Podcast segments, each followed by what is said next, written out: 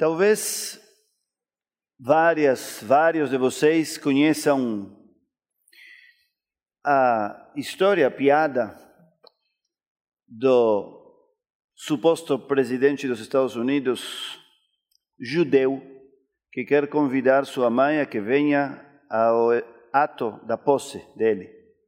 Conhecem essa piada? Se não, é uma boa oportunidade para escutá-la de novo. Não sei se foi o caso de Truman ou algum presidente próximo do judaísmo, mas enfim, a piada conta o seguinte: o futuro, o nomeado, escolhido presidente judeu, liga para a mãe e diz: Mãe, quero te convidar a que você esteja sentada na primeira fila do evento no qual vão me nomear presidente dos Estados Unidos. Ele diz: ah, Não posso. Por que você não pode? Porque, porque não tenho uma roupa adequada para isso. Não se preocupe, eu te mando a roupa que você quiser. E também não posso. Por quê? Porque não tenho dinheiro para, para o avião. Não se preocupe, eu, eu te mando eh, a passagem e o avião para que você possa vir. É, mas eu tenho um compromisso com minhas amigas antes e depois disso, então não vou conseguir estar no, no seu ato. Então, não se, e até ir no aeroporto, subir, fila, esperar, não vou conseguir fazer isso. Mãe, eu te mando o avião do presidente. Te busca, te traz e te devolve. Você não vai perder nada de tempo. Bom, está bem, então vou. E ela vai, senta e quando está desfilando seu filho, ela diz para a pessoa que está do lado: Você vê esse senhor aí desfilando com a gravata vermelha? O irmão dele é médico e é meu filho.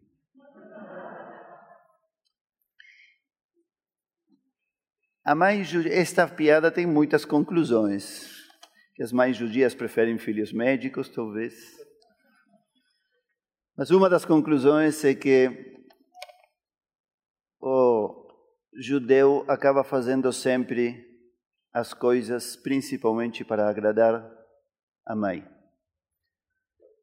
E geralmente não consegue. Nós gostamos de citar em diversos fóruns, nós dois, o fato de que Milan Kundera, no livro A Insustentável Leveza do Ser, eu tenho que escrever isso porque eu sempre lembro do nome em espanhol, mas finalmente lembrei como se diz diz que todos temos um público imaginário, independentemente de quem é o público específico. E a ele nos devemos, e em função desse público que nós temos, é que somos quem somos. Existem algumas pessoas que, por alguma razão, fazem com que você haja do, do modo que você age e fale do modo que fala. E não faça o que você não faz. E sim faça o que você faz. Tem algum lugar inconsciente onde você vê sua mãe, o seu pai, os seus amigos, os seus inimigos, o seu passado, o seu futuro, os seus medos, as suas admirações, as aspirações. E eles, de algum modo, vão determinando suas decisões. Hoje quero propor que demos uma olhada aos nossos públicos fundamentais. Quais são? Como se formam? De quem nós somos o público? A Parashá da semana conta muitas histórias dentro de uma grande história muito famosa, a história de Yosef e seus irmãos. E ela começa com uma tensão muito grande entre Yosef e os outros irmãos, pela qual eles decidem acabar com ele e o vendem como escravo. Quase o matam, mas o vendem como escravo. E trazem para o pai a túnica, dizendo que ela está cheia de sangue e essa é a prova de que uma fera acabou com Yosef. O texto diz, até lá é conhecida e a toda a história que vem também, mas tem lá uma passagem que nem sempre prestamos atenção a ela. Ela diz que Yaakov não consegue se consolar. Aparentemente, algo compreensível. Um pai não se consolaria pela perda do filho, ou teria muitas dificuldades, obviamente. Mas o texto diz que ele se recusa, que ele detém, demora deliberadamente qualquer processo de consolo e de calma ou pacificação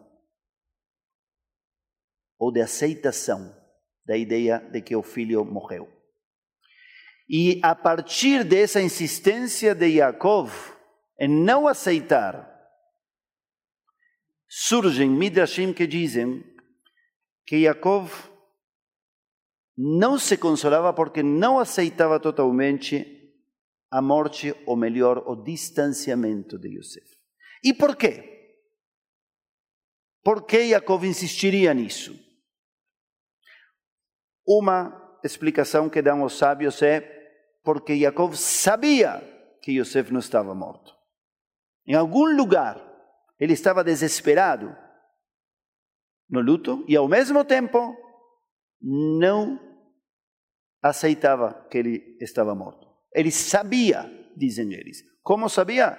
Uns dizem que tinha uma intuição, outros dizem que teve uma revelação, sabia profeticamente, e outros dizem que sabia misticamente. Uma segunda interpretação diz: ele tinha um vínculo especial com Yosef, tão especial, que mesmo se Yosef tivesse morrido, não morreria totalmente para ele continuariam em contato. E por isso, para Jacob, Yosef não estaria totalmente morto, nunca, mesmo se, morre, se morresse. E a terceira interpretação diz que isso não é privativo de Jacob e Yosef, que isso pode ser constante. Que ninguém morre totalmente, que nada morre totalmente, nunca. Enquanto que vivemos, tudo que nós vivemos alguma vez está em algum lugar conosco. O que gostamos e o que não. O que fizemos e o que não fizemos. O que lembramos e o que esquecemos. Tudo, de algum modo, continua vivendo e reverberando dentro de você. O Talmud se concentra em algumas obras e diz que elas especialmente continuam. Por exemplo, quando você ajuda alguém, mesmo depois de sair da cena, essa ajuda continua reverberando e a pessoa continua em contato com você. Outros dizem que quando você acolhe alguém na sua casa, ou quando você visita alguém, ou quando você faz a paz entre pessoas, ou quando você ensina algo a alguém, isso continua, mesmo se você morrer. O Midrash vai mais longe e diz que também Yosef carregava a imagem do pai, apesar de que o pai estava longe. E que foi essa imagem que fez com que Yosef não ceda à sedução da esposa do Potifar, que queria ter um caso com ele. Yosef se debate se aceitar ou não. Segundo o Midrash, a decisão final de Yosef acontece porque dentro dele aparece a imagem do, não da mãe judia, do pai. Quem é teu público? Teus pais? Teus filhos? Seus amigos? Seus rivais? Em quem pensa você que pensa? Seus ídolos? Deus? Você antes de fazer algo, pensa que diria Deus se me visse dizendo ou pensando isso ou aquilo? O passado? O passado talvez é teu público. Talvez o futuro. Você se pergunta: é assim como se faz? Ou você se pergunta, é assim como espero que se faça? É o judaísmo teu público? Você pergunta, que diz o judaísmo sobre isso que faço, que penso? Ou o judaísmo tem nada a ver com nada? É a comunidade? São as redes sociais? Quando você está por fazer algo, se pergunta como vai ficar isso na foto ou no vídeo, se é para postar ou não. E você é público de alguém? E em que consiste seu ser público? Qual é o standard que você impõe ou grava nos que pensam em você antes de agir? O que pensa você que pensam quando pensam em você? Ajuda? Seu ser público de outros melhora a performance dos outros? A piora? Ou a deixa como está? Esta é uma pergunta extremamente importante para vocês, futuros Madrigim. Extremamente importante. Porque, afinal de contas, ser Madrid, vocês sabem muito bem, é isso. Assim como os Madrigim de vocês estão em algum lugar da personalidade de vocês para sempre. Assim vocês, saibam ou não, queiram ou não, se proponham isso ou não, estarão na consciência de seus Hanehim. Fazendo o quê? Levando eles para onde? Trazendo quais estándares? Imprescindível se perguntar isso. Nesta paraxá, quando os irmãos estão por acabar com Yosef, um deles, Reuven, diz: Momento, não matemos ele, vamos jogá-lo no poço. E o texto nos diz aos leitores, como se fosse do lado, Reuven, na verdade, queria salvá-lo. Assim diz o texto.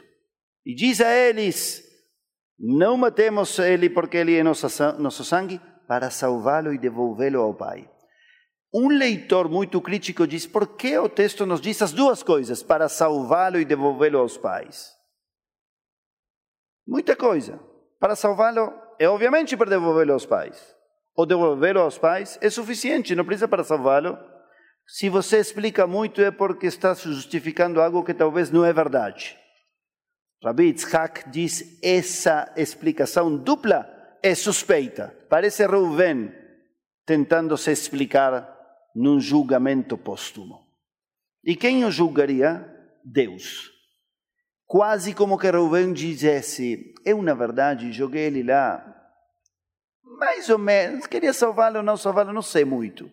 Não levei tão, tão a sério. Matá-lo era muito, mas salvá-lo não me, não me esforcei muito. Se eu tivesse sabido que Deus é quem está olhando, é quem vai escrever isto, ou quem vai ler isto, teria me esforçado mais. Ou seja, de novo, a pergunta é quem é seu público.